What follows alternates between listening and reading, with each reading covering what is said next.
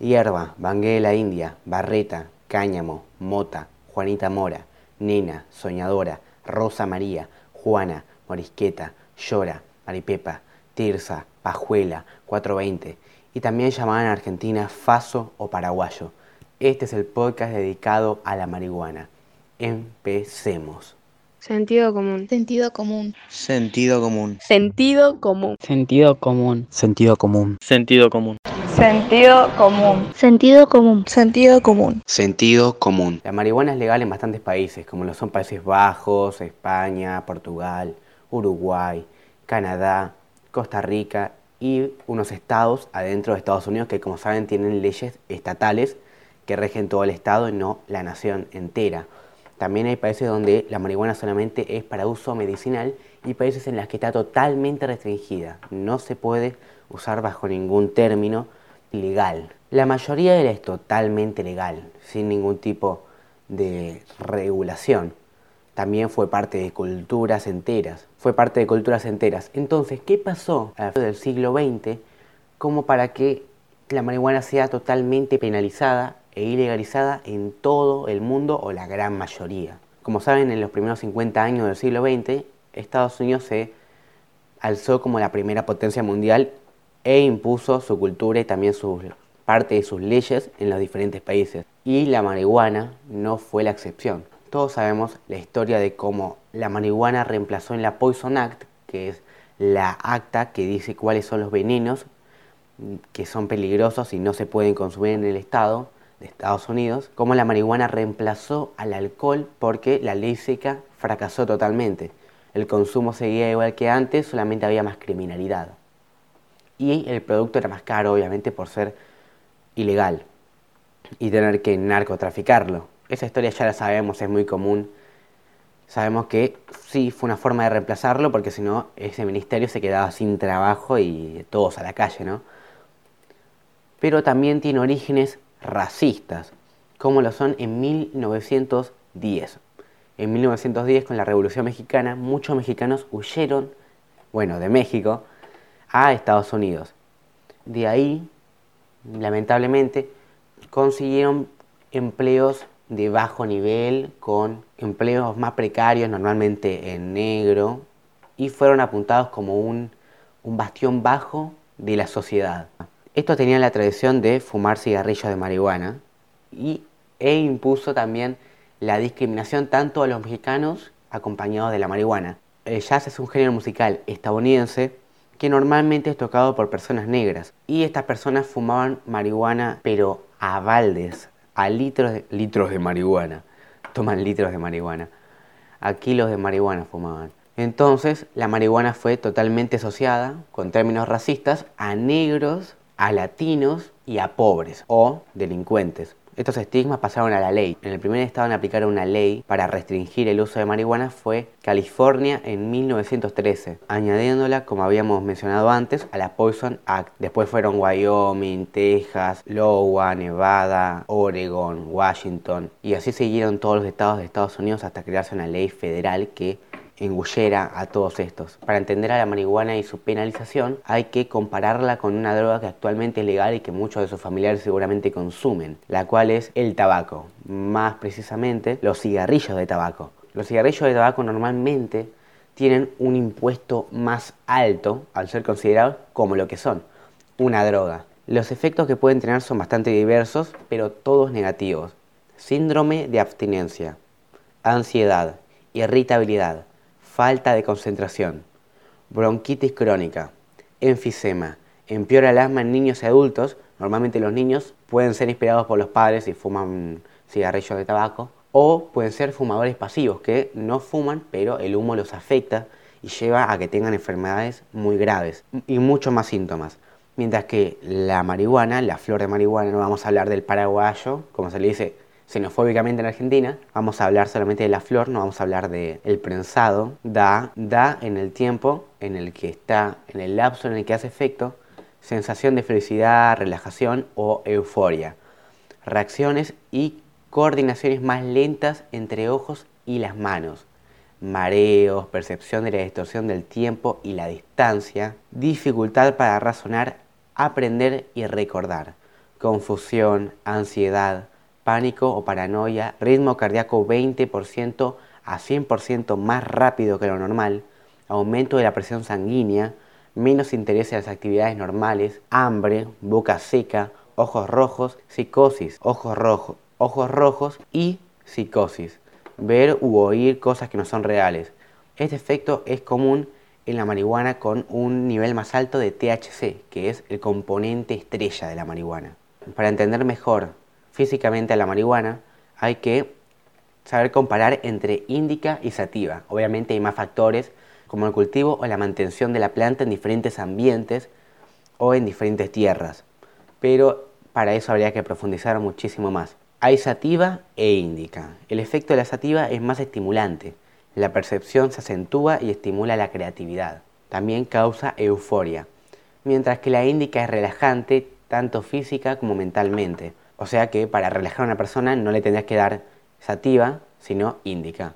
Los ingredientes mayoritarios de la marihuana son, como mencioné antes, el THC, que son, que en pocas palabras sería esto, delta noveno tetrahidrocannabinol. Ahí está, re difícil.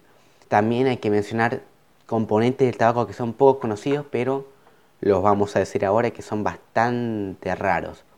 Formaleído, for, formaldehído, plomo, arsénico, amoníaco, elementos radiactivos como el uranio, benceno, monóxido de carbono, nitrosominas, hidrocarburos aromáticos, pilicíclicos. Obviamente, como, como sabemos, la diferencia entre un veneno y una sustancia normal solamente es la dosis, así que habría que ver la dosis de elementos radiactivos como el, como el uranio.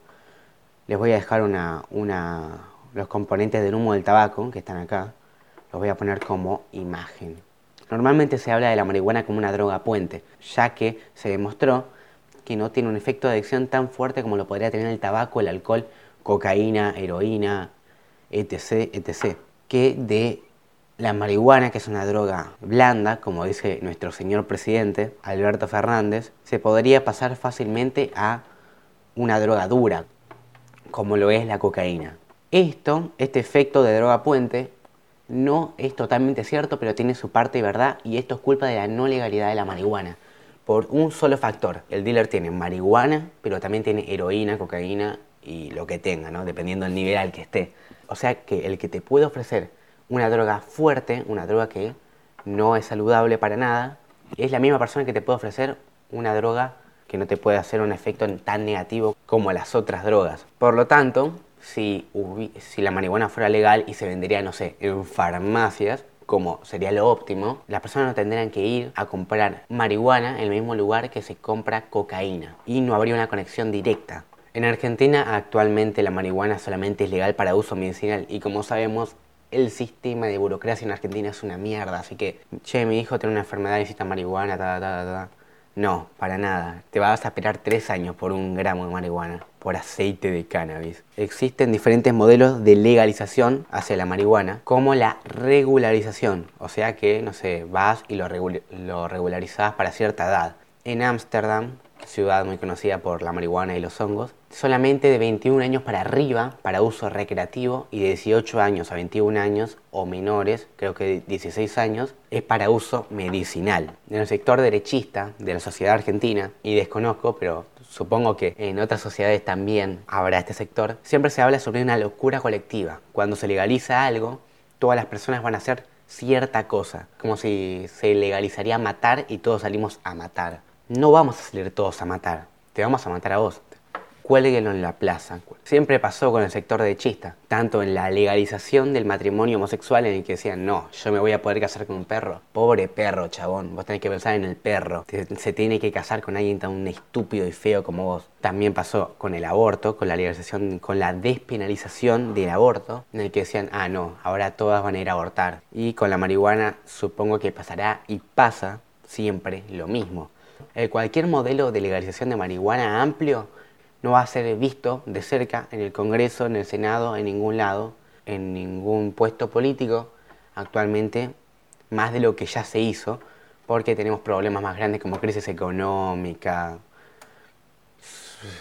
estamos para el orto en Argentina, pero bueno, como tampoco se va a legalizar el, como tampoco se va a legalizar el aborto, Por, yo, tengo una, yo tengo una teoría, tengo dos teorías. Primero, estamos ocupados en otras cosas. Yo entiendo que primero se debería hacer diferentes leyes y la, y y ley de, y despenalizar el aborto debería ser una prioridad al lado de algo que se comparte totalmente, que es separar la iglesia del Estado, ¿no? Que yo creo que es muy, muy, mucho, muy importante. Porque la iglesia tiene que caer, la iglesia tiene que sufrir, sangrar y, morir. No le tengo bronca a la iglesia igual, ¿eh? Solo un poquito. Además de que la iglesia actualmente, primero, Alberto Fernández, un tipo de, del medio, no es muy zurdo, ni muy derechista, ni nada.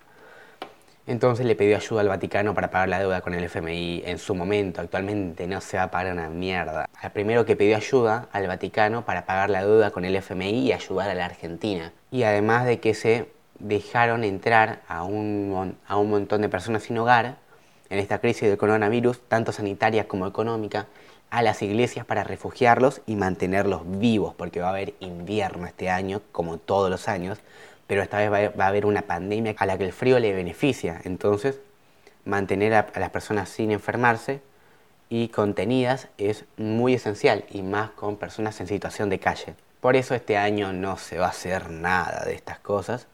Normal, hay problemas más grandes y además que la iglesia está ayudando al Estado, así que las cosas tienen un precio, obviamente, sí, yo te ayudo, vos no legalizas el aborto, no paras las ayudas a la iglesia, y la marihuana tampoco, obviamente. Hay mucho contenido que habla sobre esto. Yo les recomiendo primero el canal de Ramita Gram, que no es el de Bajoneando por ahí, sino el otro, en el que normalmente habla bastante de marihuana. Un video, tiene un video muy bueno hablando sobre este tema. Además del de Filo News, en donde el presidente de Boca, si no me equivoco, no sé nada de fútbol, pero creo que el presidente de Boca habla sobre la regularización del consumo de marihuana por el Estado. Les recomiendo esos videos y les doy la y le doy fin al podcast recomendando primero que se suscriban al canal. Somos tres, ¡ey! Somos tres suscriptores. Y yo soy uno. ¡Qué mierda! Por lo menos no le, no le di like a mi propio video. Tengo dignidad todavía.